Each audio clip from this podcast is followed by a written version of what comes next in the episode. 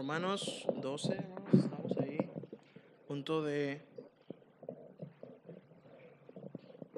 concluir con este capítulo.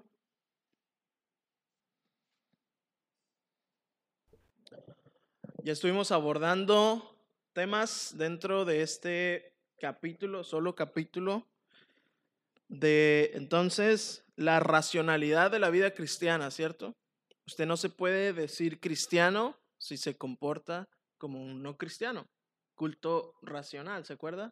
Presenten sus cuerpos en sacrificio vivo, santo, agradable al Señor, porque si ustedes viven de esa manera, tienen razón de lo que están diciendo que son. Aprendimos también a vernos eh, o a no conformarnos, a no vernos como este siglo quiere que uno se vea a sí mismo, ¿no? Tú eres un campeón, tú puedes hacer todo lo que te propongas. Tres pasos para alcanzar el éxito, ¿no? Antes eran 15, ¿no? Luego lo redujeron a 10 y ahora son tres. Ya luego va a ser un libro, un bestseller de un paso para alcanzar el éxito, ¿no? Y otro luego va a salir que diga, ya eres exitoso. Y es lo único que va a decir el libro y se va a vender como pan caliente, ¿no? Es interesante cómo esto va ocurriendo. Uno ve entonces la degradación humana por el pecado. Ya vimos entonces que tenemos que renovar nuestra mente, nuestro entendimiento a través de la escritura para entonces saber cuál es la voluntad de Dios agradable y perfecta. El mundo no tiene que dictar cómo un cristiano debe vivir y usted puede llamarle como quiera. Modas, este, hobbies eh, o pasatiempos, usted puede llamarle como usted quiera, pero el cristiano no debe caracterizarse por lo que el mundo hace, a pesar de que usted no encuentre nada malo en ello. A veces esas son cosas muy subjetivas, ¿cierto? Usted no encuentra nada malo en ello, pero otra persona a lo mejor sí, algo que usted no está viendo. El Señor por eso dice, renueven su entendimiento a la luz de la Escritura y adhiéranse a ella lo más que puedan a través de su vida. Y hablo de lo más que pueda hasta el punto que, que nosotros partamos con el Señor, ¿no? Todo el tiempo. Pablo nos ha estado enseñando también que debemos tener un pensamiento congruente de lo que somos y de lo que hacemos.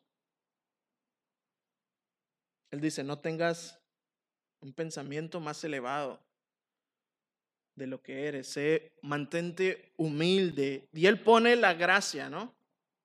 La gracia que a él le ha sido dada, él la pone en perspectiva y usted dice, bueno, si yo recibí por gracia, sin merecer nada, ¿por qué tengo que pensar por encima de esa gracia? A fin y al cabo, yo era un pecador o soy un pecador redimido por la sangre de Cristo. Cuando yo pienso de mí mismo en esta condición, usted se mantiene entonces en humildad. Y Pablo está llamando a que seamos humildes. Él también está llamando la atención a aquellos hermanos que se dicen hermanos, que somos hermanos, aquellos creyentes a que ejerzan su don espiritual. Aquello que el Señor nos ha entregado de forma sobrenatural, que puede ser un talento que el Señor ya ha utilizado en el pasado y Él lo mueve aún más dentro, o puede ser algo que usted ni siquiera se imaginaba a donde el Señor lo está llamando a servir.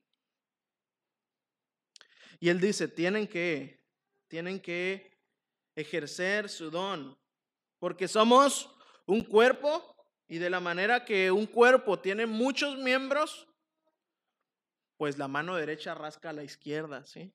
Y la mano izquierda rasca a la derecha. Usted no se puede rascar con la misma mano derecha. El cuerpo entonces se sirve a sí mismo. El cuerpo se edifica a sí mismo y dice, cada uno tiene un don distinto. Habrá en alguna congregación, hermanos, que tengan el mismo don, sí, algunos, pero no todos. No todos pueden tener el mismo don. Si sabemos que el Señor es sabio, Él entonces da diferentes miembros a un cuerpo, ¿cierto? Así como nosotros tenemos este, 10 dedos en nuestras manos, bueno, a lo mejor va a haber 10 hermanos que tengan, ¿sí me explico? El mismo don. Pero no va a haber 15 dedos, ¿verdad? De las manos hablo. De los pies, pues tenemos otros 10, ¿no? No, no hay una persona normal que se considere normal que tenga 15 dedos. 7 dedos y medio y 7 dedos y medio en la otra. No hay. Pablo nos está llamando entonces a que ejerzamos nuestro don según la gracia que nos fue dada. Si usted va, si usted es un profeta, si usted es aquel que profesa la palabra del Señor, ejérzalo conforme a la medida de la fe. El que sirve, el, el de que tiene el don de servicio en servir, el que enseña en enseñar, el que exhorta en exhortación, etcétera.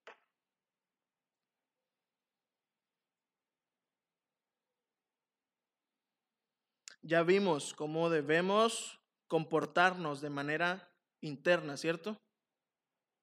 Uno, que se tiene que sentar a ver antes de ir con el prójimo a ejercer su don, ¿no? Antes de yo siquiera pensar en exhortar a un hermano, yo tengo que entender esto. Tengo que renovar mi mente, era primero. Tengo que vivir de forma racional con lo que digo tengo que renovar mi mente a la luz de la palabra, tengo que ser humilde, tengo que entonces saber qué don tengo y entonces ya me muevo hacia afuera, hacia el hermano. Ahora, ¿cómo voy a edificar a la iglesia? Y todo esto es importante antes de hacer antes de ejercer nuestro don, hermanos, porque si usted sabe cuál es su don, pero usted no tiene humildad, pero usted no vive conforme a lo que dice, pero usted no ha renovado su entendimiento a la luz de la escritura, usted en lugar de edificar a la iglesia, la va a destruir. Por eso Pablo es así, ¿no? De claro. Primero esto y luego aquello. Él no dijo, este, el, que tenga profecía, vaya y dígale al hermano, el que exhorta, vaya y exhórtale. Y luego, pues sea humilde, ¿no?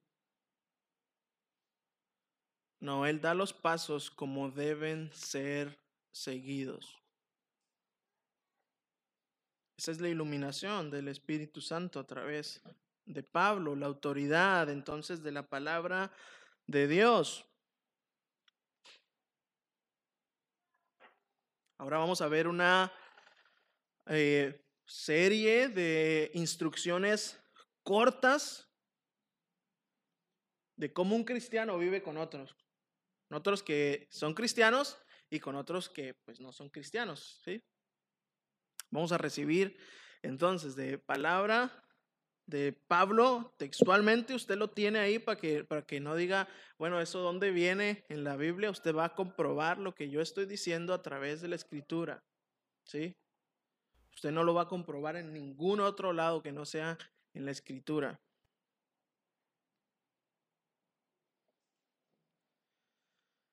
Pero antes de comenzar, déjeme, déjeme orar. Señor, rogamos de tu gracia y misericordia en nuestra vida para ver lo que, eh, lo que tú has traído en esta mañana a través de la escritura. Eh, Señor, permítenos estar eh, deseando tu palabra y no solo deseándola, Señor, sino querer hacerla también. Que nuestra mente, nuestro cerebro no se hinche de tanto conocimiento cuando nuestras manos están incapacitadas, sino que nuestra manera de vivir sea congruente con lo que tú nos has dado por gracia. Así que Señor, acompáñanos en este tiempo, sé tú a través de tu Santo Espíritu el que confirme en nuestros corazones la verdad, la veracidad de tu palabra y que Señor esto lo uses para glorificarte a ti mismo. Señor, te rogamos estas cosas en Cristo Jesús. Amén. El amor sea sin fingimiento. Aborreced lo malo, seguid lo bueno. Amaos los unos a los otros con amor fraternal. En cuanto a honra, prefiriendo los unos a los otros, en lo que requiere diligencia, no perezosos, fervientes en espíritu, sirviendo al Señor, gozosos en la esperanza, sufridos en la tribulación, constantes en la oración compartiendo para las necesidades de los santos, practicando la hospitalidad. El amor sea sin fingimiento y por supuesto usted puede pensar o no puede pensar en un amor que sea fingido, ¿cierto? No sería amor. E, e, es, es, es opuesto a lo que el amor es. Un amor fingido no es amor. Y como a Pablo le gusta dejar las cosas claras, él dice, el amor sea sin fingimiento. Él no solo está dando una explicación absolutamente clara, sino que está exhortando a los hermanos, porque había hermanos que tenían un amor superficial y que estaban entonces viviendo en la mentira. Hacían las cosas para que lo vieran, los vieran. ¿Se acuerdan de el, el, problema, la situación en la que se vieron involucrados Ananías y Zafira? ¿Recuerda eso? Ellos se pusieron de acuerdo para vender un terreno que ellos tenían y decirle, bueno, vamos a ponernos acá de acuerdo tú y yo para entonces traer una parte de ese, de ese dinero y no, pero nos vamos a quedar con la otra parte, ¿no? Esto nos va a hacer, mira, quedar bien ante la congregación y ante los apóstoles. Ellos estaban demostrando, esta pareja estaba demostrando un amor fingido. Ellos querían entonces, a través de un acto de supuesto amor, encontrar exaltación, encontrar entonces su recompensa. Pablo está hablando de lo contrario a esto, ¿sí? Él está hablando entonces de rendir todo por amor.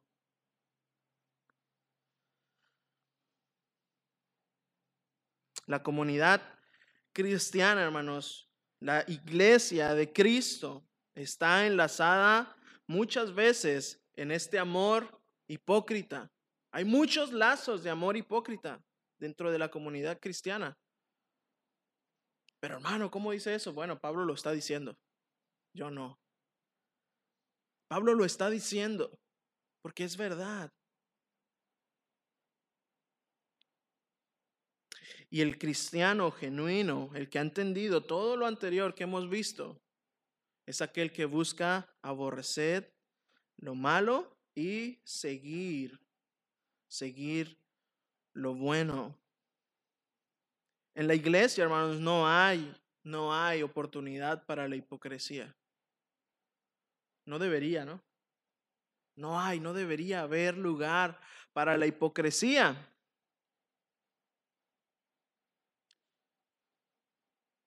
Pablo explica entonces, ¿cómo voy a demostrar un amor sin fingimiento?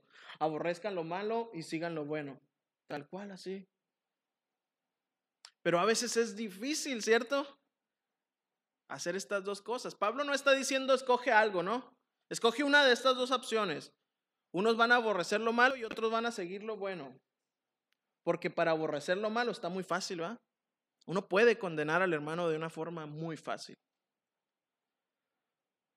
Pero seguir lo bueno, ahí es donde se va poniendo difícil, ¿cierto? Pablo está dando un equilibrio o está ofreciendo un equilibrio y dice, aborrezcan lo malo, sí, por supuesto, hay que exhortar a aquellos que lo necesitan, hay que disciplinar a aquellos que lo necesitan, pero también sigan lo bueno, exhórtenlos con amor, con la intención de que ellos se arrepientan y puedan seguir funcionando en la iglesia. Y ahí es donde está lo difícil, porque a mí me gusta exhortar, pero para hacerlo pedazos, ¿no?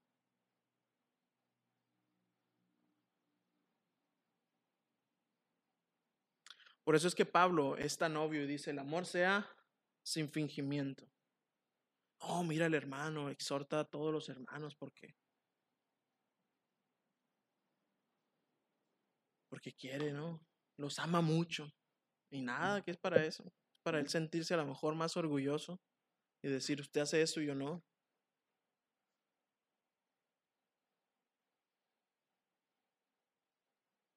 Pablo sigue explicando el amor. Amados los unos a los otros con amor fraternal. Esta es una orden, ¿sí? son imperativos, hermanos. ¿Sale? Apúntelo ahí. Imperativo. Es, un, es una orden. No es una sugerencia, ¿verdad? La vida cristiana nunca ha sido una sugerencia. Usted haga esto y haga aquello y si quiere haga esto y si quiere haga lo otro. En la escritura nunca, nunca encontramos eso. Siempre el Señor es ordenando. Ámense. El amor sea sin fingimiento. Ámense con amor fraternal. Esto nos habla entonces de que nuestro amor, además de ser sin fingimiento, además de ser un amor que no es hipócrita, tiene que ser entonces de forma humilde y calurosa. Como cuando usted llega con su familia a su casa y siente entonces ese calor que en usted no se siente a gusto en ninguna otra parte, ¿cierto? En la comunidad cristiana, en la iglesia de Cristo, el amor debe ser así. Fraternal, fraternalmente, hermanos.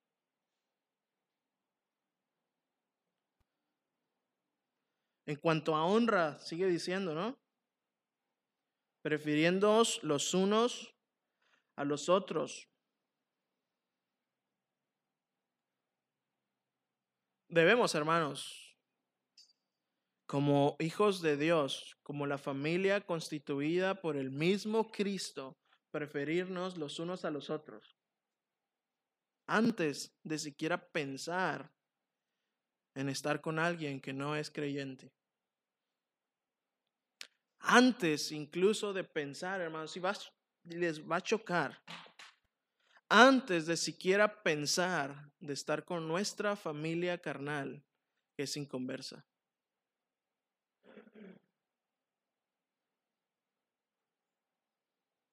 Yo no le estoy diciendo que no va a pasar tiempo con su familia, ¿verdad? No estoy diciendo para nada eso. Pero en lo que merece honra, en cuanto a honra, prefiéranse los unos a los otros. Pablo está siendo sumamente claro en que nuestra demostración de amor debe ser genuina dentro de la iglesia. Sin fingimiento, ¿verdad?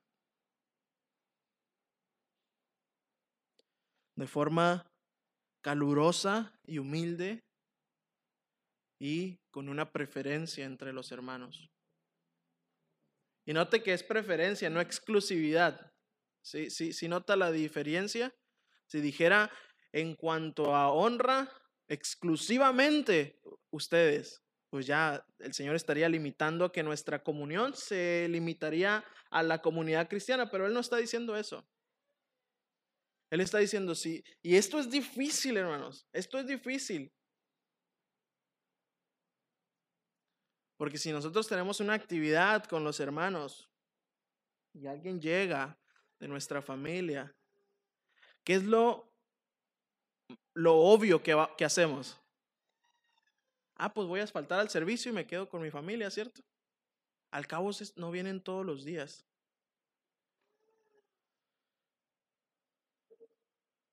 Está difícil, ¿verdad?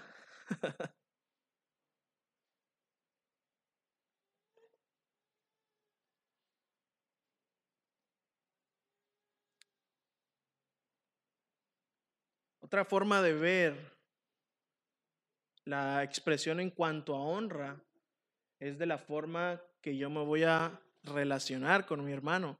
Una buena manera, con buenos modales. No porque es mi hermano en Cristo, mi hermana en Cristo, yo ya lo voy a tratar como, como de forma, pues, un tanto irrespetuosa, ¿cierto? No, pues que somos hermanos, ¿no? ¿Cómo se lleva usted con su hermano carnal, ¿cierto? Pablo está llamando, sí, bueno, eso se da en la familia, qué bueno. Pero en la comunidad cristiana, trátense con respeto. Procuren la honra. El Señor nos, nos llama, ¿cierto? Mira a tu hermano como más alto que tú. Honra, eso es honra. Tenemos que buscar dentro de nuestra eh, amor sin fingimiento, un amor fraternal, debemos de buscar los, pudiéramos decir, los buenos modales cristianos, ¿no? Usted tiene que tratar a las hermanas, a las jovencitas, dice también Pablo, como a sus hermanas, con respeto. A los ancianos como a su propio padre. Y él llama entonces a esa relación buena que busca la honra. Imagínense, hermanos, imagínense qué iglesia seríamos si cada uno de nosotros viéramos a nuestro hermano como más alto que yo, como más grande que yo.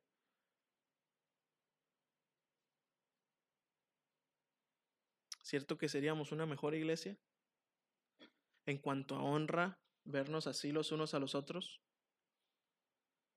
Pablo está llamando a eso. Tenemos entonces, hermanos, un llamado a un amor genuino, ¿sí? Ahora, ¿cómo, ¿cómo yo voy a demostrar que mi amor es genuino? ¿Cómo sé que mi amor es genuino? ¿Cómo sé que mi amor no está siendo fingido? ¿Cómo sé que mi amor no está siendo motivado por las razones equivocadas? Bueno, Pablo nos, nos dice más adelante esto. En lo que requiere diligencia, no perezosos, fervientes en espíritu, sirviendo al Señor.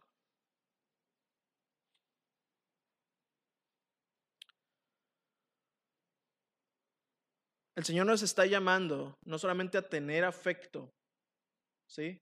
No, es que yo sí amo a mi hermano, sino a que trabajemos por el hermano en lo que requiere diligencia, ¿sí? Todo aquello que sea digno de una vida cristiana o que, o que esté relacionado con tener una vida cristiana, todo eso, yo voy a ser diligente en trabajar en ello. Primero, regresando, verso, verso 1, ¿verdad? Presentar mi cuerpo como un sacrificio vivo. Yo tengo que, que poner diligencia en eso. Tengo que poner un especial cuidado en presentar mi cuerpo como un sacrificio vivo, santo, agradable al Señor, porque eso demuestra la vida cristiana. Otra cosa donde yo tengo que ser diligente es en entender la escritura para que mi mente se vaya renovando y no se conforme a este siglo. Y fíjese lo importante que es eso, hermano, porque usted sabe, las modas cambian, todo va cambiando hacia el futuro, pero tienen la misma intención y cada vez más las cosas se hacen muy sutiles, más engañosas. Y si yo descuido la palabra, si yo no pongo diligencia en meditar la escritura, me voy a ir con la corriente, ¿cierto? Yo tengo que poner diligencia en lo que pienso acerca de mí. Tengo que pensar conforme a la medida de fe que Dios me ha dado. Y yo tengo que entonces saber a dónde el Señor me ha puesto para servir con mi don. Yo tengo que prestar especial atención en estas cosas, en lo que requiere diligencia, dice el Señor. No sean perezosos. No, es que ya soy salvo, ya sé más o menos ahí la Biblia, este, mi don, pues va más o menos como que sirvo y como que no, ya estoy conforme. El Señor dice, no seas perezoso, pon diligencia en ello, esfuérzate, trabaja duro. trabaja para entonces eh, ejercer lo que el Señor te ha puesto en tus manos, lo que el Señor ha dado. Y fíjese cómo lo describe, ¿no? No solamente dice que no seamos perezosos, sino que seamos que fervientes en espíritu. Y esto habla de hervir, de un hervor que hay dentro de nosotros, ¿no? Ser entonces diligentes, es la misma referencia a la palabra. No es la misma palabra, pero es la misma referencia a ella. Poner entonces un especial cuidado con mucho entusiasmo en ello. Hervir, imagínese. Cuando usted le agarra un coraje y dice, me hierve la sangre. Bueno, así, con esa intensidad, usted tiene que ser diligente y no perezoso en las cosas que el Señor le ha ordenado. Uy, pues es mucha intensidad, ¿no? Porque soy muy corajudo. A lo mejor no soy tan corajudo y pues no es tanta la intensidad. Pero bueno, usted debe poner un especial cuidado, ser diligente, que su ser hierva en el espíritu para servir al Señor. Gozosos en la esperanza. Es una frase que me gusta mucho, es una expresión de este capítulo que me gusta, que me gusta mucho. El llamado a la esperanza usualmente tiene nuestra recompensa al final con Jesús, ¿cierto? Nuestra esperanza que tenemos ahora, en donde descansamos, es que en un momento de la historia, en el futuro, vamos a estar con Cristo. Esa es nuestra esperanza, ¿cierto?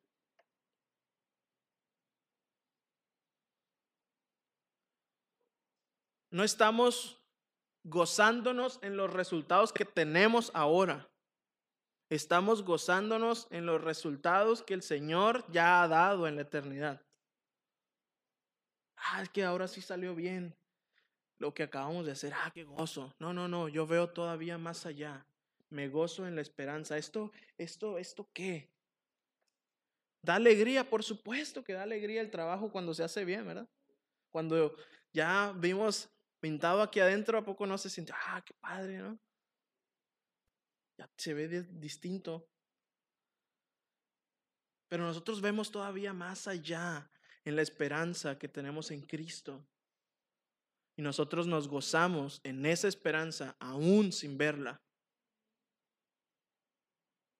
Pero no nos gozamos en ella porque la hemos visto, sino porque sabemos que ahí está y que nadie, hermanos, puede quitárnosla. Yo no me gozo porque ya he visto esa esperanza, me gozo porque sé que está. Y yo tengo que esperar entonces el tiempo que el Señor ha determinado para que yo pueda disfrutar ahora de esa esperanza, porque siempre la estoy gozando, ¿cierto? Siempre la estoy gozando todos los días en lo que requiere diligencia. Gócese en la esperanza. Gócese en esa esperanza todos los días, todo el tiempo.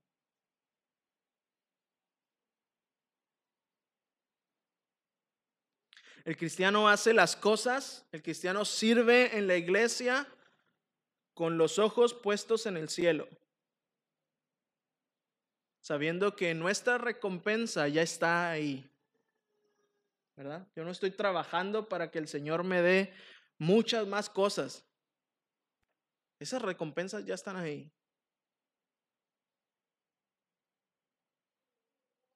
Yo solamente tengo que trabajar con mis ojos puestos en el cielo. Y entonces cumplimos lo que se nos está ordenando, gozosos en la esperanza.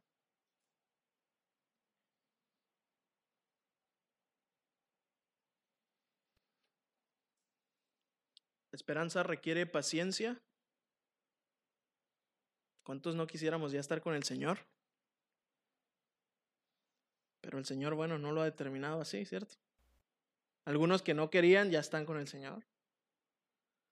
Y uno es paciente aguardando la esperanza y es paciente y entonces cumple con la orden. Sufridos en la tribulación, en lo que requiere diligencia, no perezosos, sufridos en la tribulación. Y ahí usted puede encontrar la palabra sufridos y pensar, bueno, tengo que sufrir cuando estoy haciendo atribulado. Pues sería algo redundante si Pablo lo dijera de esa forma. Lo que Pablo es, la, la intención de Pablo es que usted soporte la tribulación. No está tanto hablando de un sufrimiento en sí, aunque uno sufre en las tribulaciones, por supuesto, por eso son tribulaciones. Pero la, la palabra que está descrita ahí en griego es soportar. Soporta la tribulación. Yo tengo que poner especial cuidado todos los días, todo el día, en las tribulaciones y soportarlas. Y no tengo que ser perezoso en ello. Y es difícil, es difícil. Es difícil soportar la tribulación. Nuestra preocupación y cuidado se demostrará a sí mismo en obras prácticas a favor de otros, ya sea que vayamos a ellos compartiendo para las necesidades de los santos o que les invitemos a que vengan a nosotros. ¿Sí?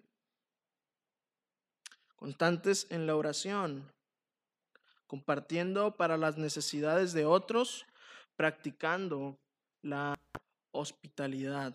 Usted tiene que entonces perseverar en la oración y eso ya lo hemos visto bastantes veces, ¿cierto?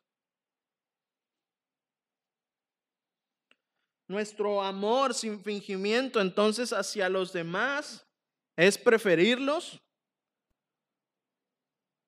trabajar duro, sufrir o soportar las tribulaciones juntos, orar y compartir para las necesidades de los santos. La palabra que se utiliza ahí, hospitalidad, se traduce literalmente en griego amor por los extraños. Así que cuando usted vea hospitalario, se refiere entonces a gente que ha sido hospedada en algún hogar, pero que ni siquiera se conocían. Eran hermanos en Cristo, sí, pero pues ni siquiera se conocían. Interesante, ¿no? ¿Cómo, cómo es que esto eh, está descrito? ¿Y cómo es que esto nos enseña?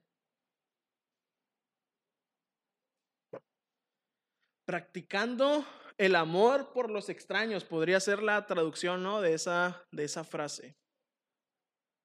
Y la palabra practicando, hermanos, añade un peso muy intenso sobre nosotros.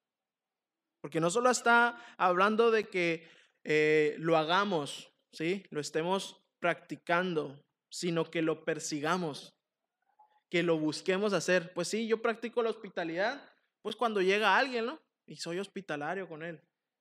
La intención de practicando tiene como motivo perseguirlo. Usted va a buscar ser hospitalario con alguien.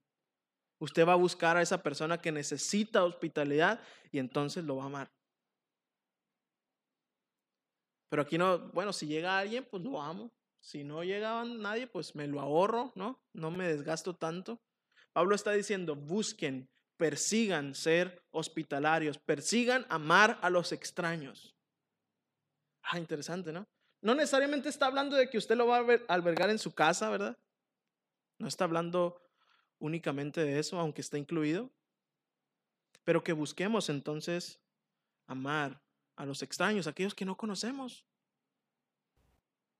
El amor entonces es una regla siempre en lo que en lo que se hace. Eso no nada más entonces describe el amor, sino que acciona al amor, ¿sí? ¿De qué me sirve decir que tengo amor si no amo a los extraños? ¿Verdad? ¿De qué me sirve que tenga amor si no amo a los hermanos? Todavía peor, ¿no? Esto es la forma, entonces, y recuerde, eh, amar a los extraños no necesariamente quiere decir aquellos que usted no conoce de, de forma aquí, ¿no? En la mente, sino que a lo mejor es su hermano en Cristo, lo ha visto, pero no tiene una relación íntima con él. Bueno, usted tiene que amarlo. Y no solamente eso, tiene que buscar amarlo y buscar cómo servirlo. Y de nuevo viene a mi mente, ¿qué sería de la iglesia si buscáramos eso? ¿Qué sería de la iglesia si persiguiéramos entonces lo que Pablo nos está diciendo?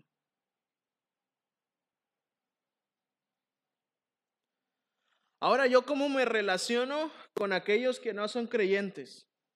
¿Cómo me relaciono con aquellos que están fuera de la iglesia?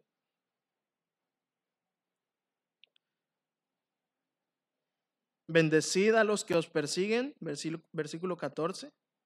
Bendecid a los que os persiguen, bendecid y no maldigáis.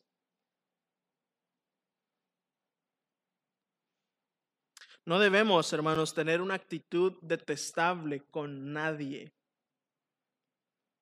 Esto incluye, por supuesto, a los que están dentro de la iglesia como a los que están fuera. Nadie el creyente genuino no debe tener una actitud detestable con nadie. Incluso si ese alguien es hostil hacia nosotros. En palabras o en acciones.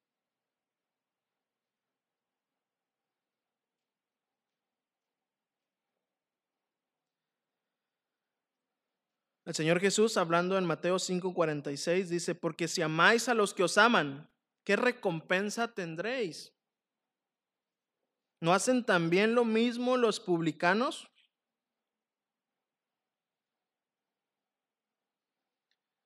Era fácil, ¿no? Era culturalmente aceptable o es culturalmente aceptable amar a aquellos que te aman y aborrecer a aquellos que te aborrecen. ¿Cierto? Deshazte de aquellas personas tóxicas en tu vida.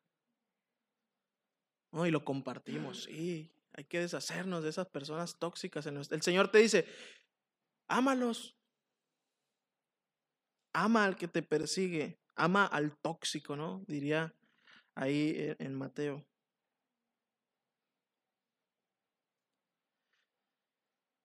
El incomparable amor que Jesús, que el Señor Jesús ha puesto en nosotros y ha demostrado en nosotros debe extenderse aún a nuestros enemigos. Hermanos, el Señor Jesús no le dio poquito amor a usted, ¿ah? Ay, sí, mira, ahí te va poquito amor. No lo compartas con nadie porque se te puede acabar. El Señor no dijo eso, ¿verdad? Ni, ni, ni dio eso. El Señor ha puesto un amor tan abundante, tan grande en nosotros que dijo, no solamente a los que te aman, extiéndelo a los que te aborrecen, a los que te persiguen, a los que te maltratan.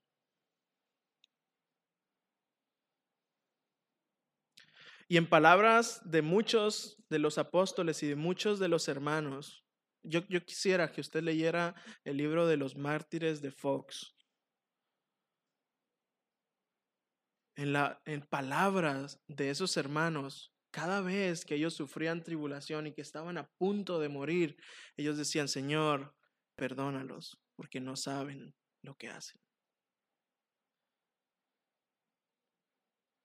Y a nosotros nos quitan el estacionamiento enfrente de la casa y ya estamos sirviendo en cólera, ¿cierto?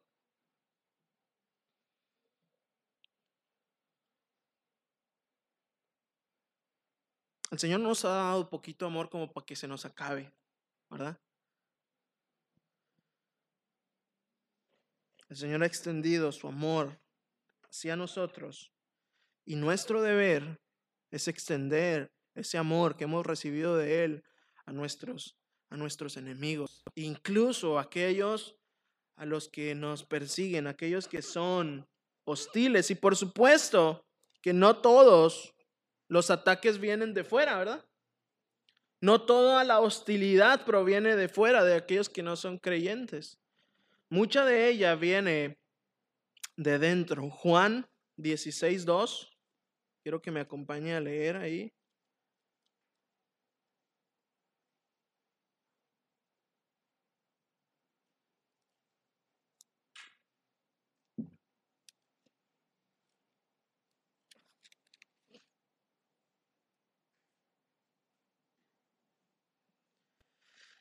Verso 1 y 2. Estas cosas os he hablado para que no tengáis tropiezo. Os expulsarán de las sinagogas, y aún viene la hora cuando cualquiera que os mate pensará que rinde servicio a Dios. Esas son palabras terribles, hermanos, para la iglesia.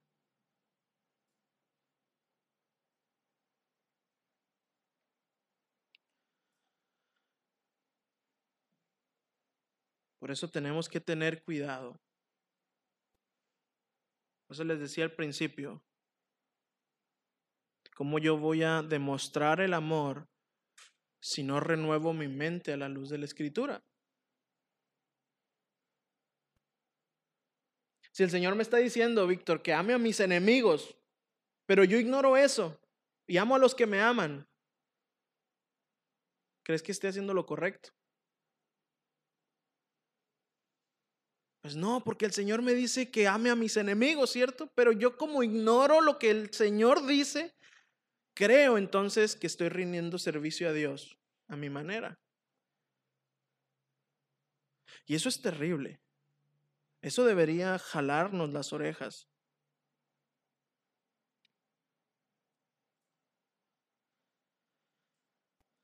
¿Cuál debe ser mi actitud entonces para los de afuera?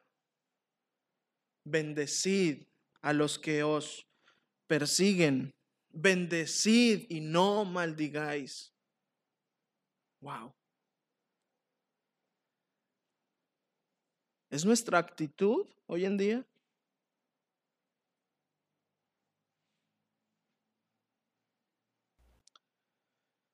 Gozaos con los que se gozan, llorad con los que lloran. Hermanos, esto es entonces, ¿cómo podemos cumplir la orden de ser unánimes?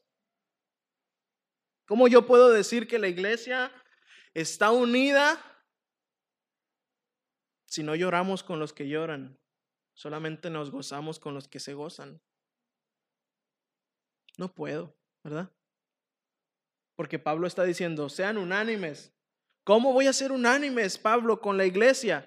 Llora con los que lloran y gózate con los que se gozan. Es un mandamiento simple, ¿verdad? Cuando lo pensamos, pero cuando hay que hacerlo, se vuelve muy complicado.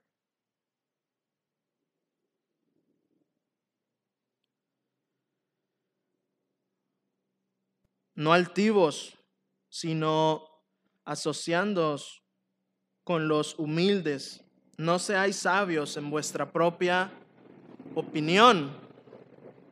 Pablo también nos advierte de que tengamos una humilde manera de pensar.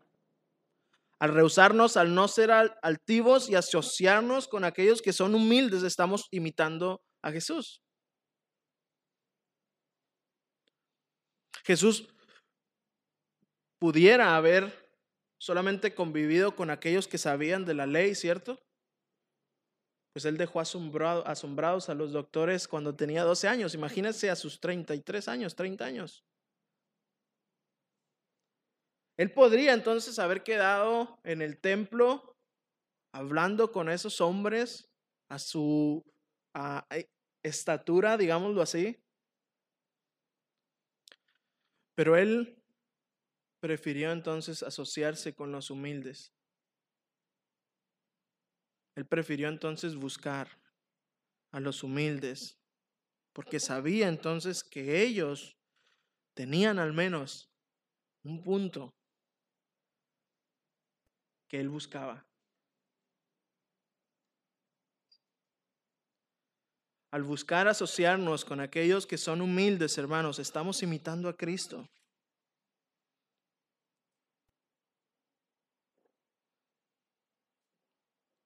No sean sabios, dice Pablo, aludiendo al Proverbios 3, 7. No seáis sabios en vuestra propia opinión.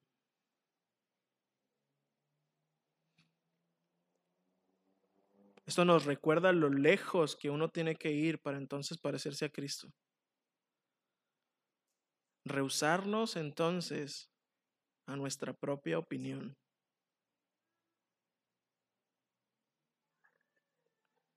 Un llamado entonces en contra del orgullo, ¿cierto?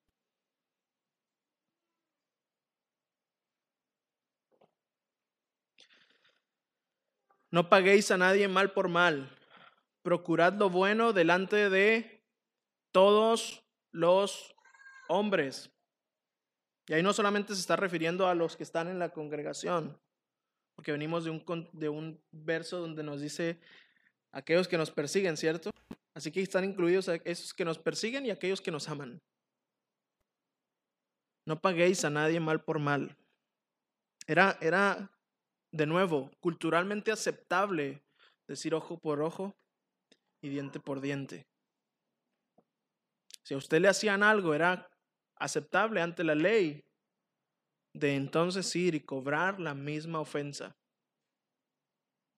El Señor dice, no pagues a nadie mal por mal, pero eso es justicia. ¿Seguro?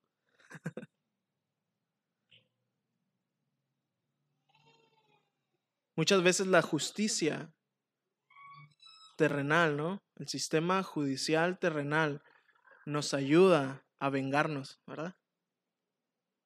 Yo tengo que tener mi mente bien renovada para saber cómo proceder con justicia y, cómo saber cuándo estoy procediendo por venganza. ¿Hasta dónde llega nuestra mente, cierto? ¿Hasta dónde llega nuestra corrupción? Y el Señor dice, no pagues mal por mal a nadie. Al contrario, procura lo bueno delante de todos los hombres. Procurar es una palabra importante. No solamente que nosotros busquemos aquellas cosas buenas en los hombres, no está hablando principal o primordialmente de eso, sino que nosotros procuremos hacer lo bueno para ellos. Y a veces lo entendemos mal, ¿no?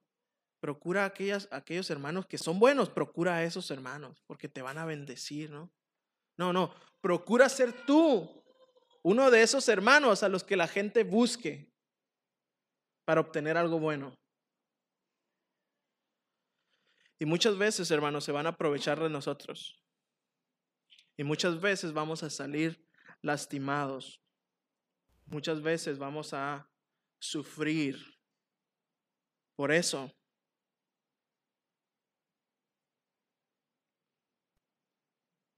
si es posible, en cuanto dependa de vosotros, estad en paz con todos los hombres. Si usted no tiene que meterse en problemas y en complicaciones, no lo haga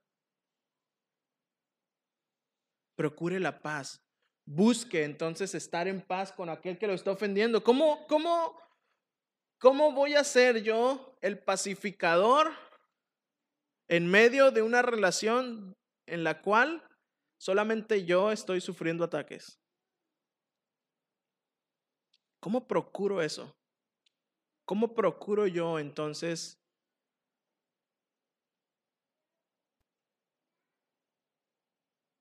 traer paz. ¿Cómo voy a buscar eso? El Señor dice, no os venguéis vosotros mismos. Amados míos, sino dejad lugar a la ira de Dios. No hagas nada. Alguien te está ofendiendo, alguien te está atacando, alguien te está persiguiendo. Mantente en paz. Recuerda, como leíamos en, o como vemos en los salmos, ¿no? De venganza. ¿Cómo es que David dejaba entonces al Señor? Pero tú, Señor, líbrame de todo ello. Sé tú el que te vengues. El verso anterior es importante para nosotros interpretar el verso posterior. Procure la paz, no se vengue, no procure la venganza, sino que el Señor, de quien es la venganza, dice que Él va a pagar. Y eso, hermanos, nosotros lo podemos ver de dos formas. Ah, qué bueno, el Señor los va a hacer que paguen a esos desgraciados, ¿no?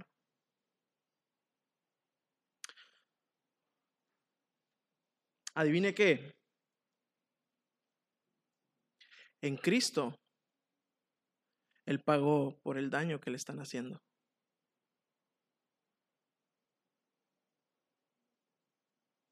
Mía es la venganza, dice el Señor. Yo, yo pagaré. ¿Cómo? No dice yo los haré pagar, ¿cierto? Yo voy a cubrir sus ofensas si quiero.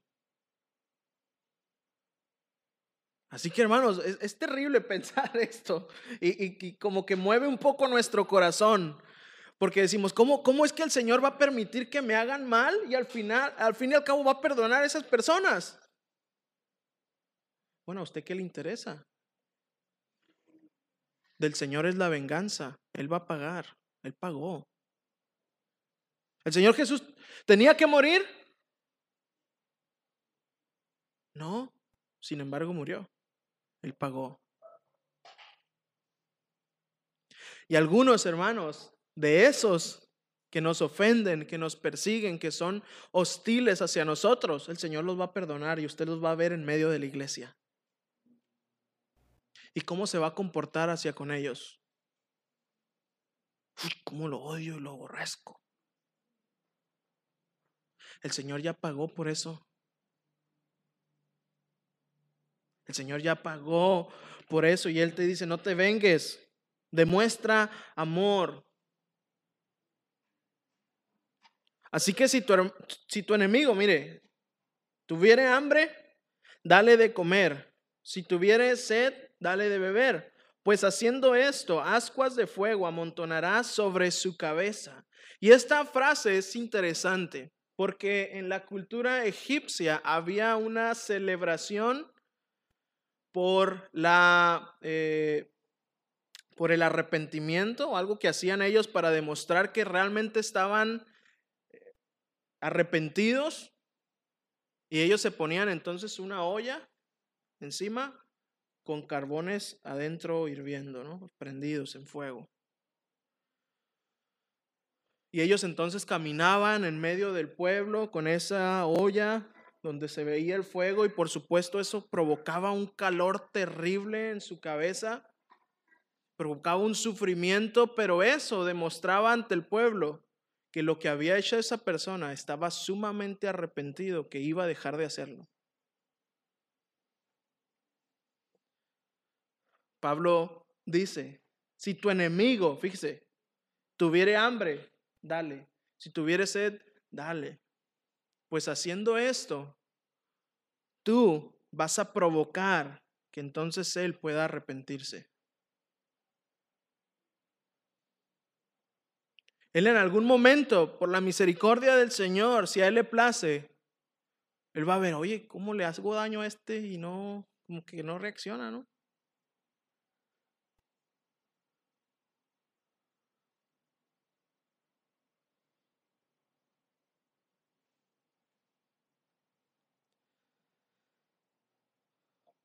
Solo es a través de nuestra bondad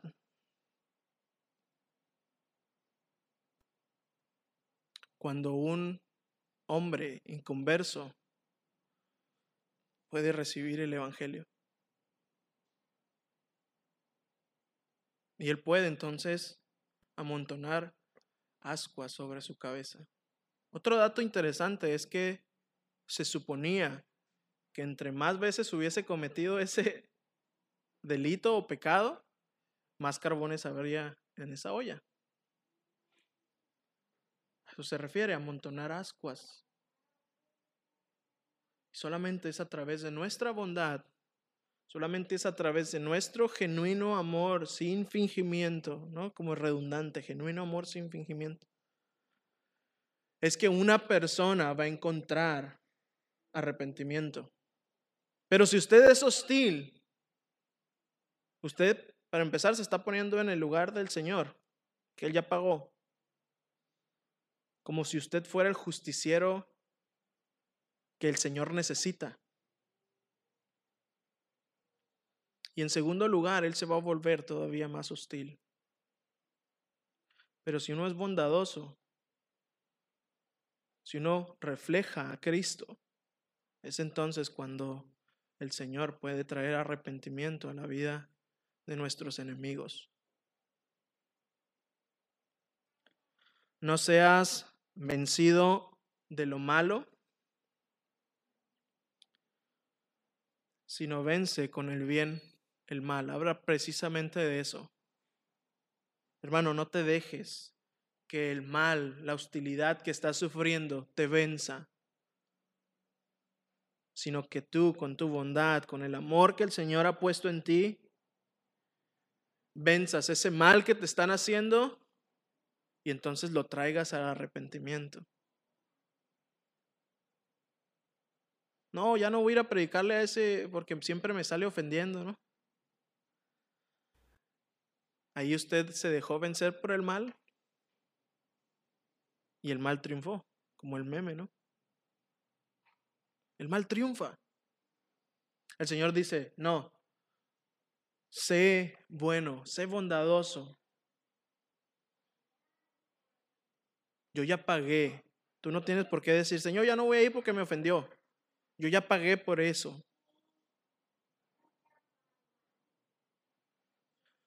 Así que hermanos, nuestra vida como cristianos en lo práctico es difícil.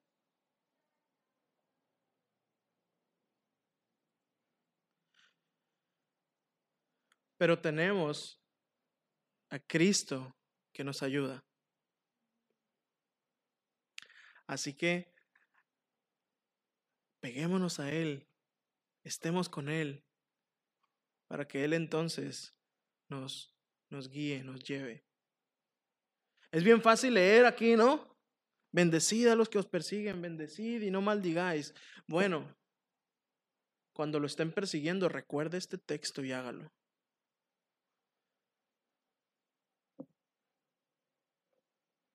Estamos conscientes, hermanos, de que nuestro llamado en Cristo a salvación no solamente es un llamado para estar pasivos,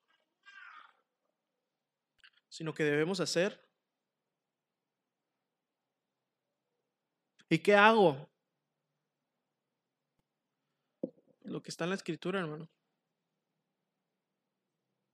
No busque, ¿no? Diez pasos para amar a mis enemigos. Si tiene hambre, dale de comer. Si tiene sed, dale de beber. Dos pasos.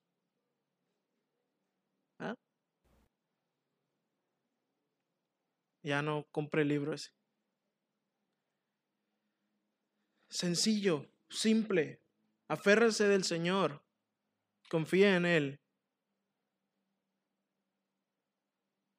Y ya. Nos quedan todavía cuatro capítulos bien interesantes sobre la vida cristiana.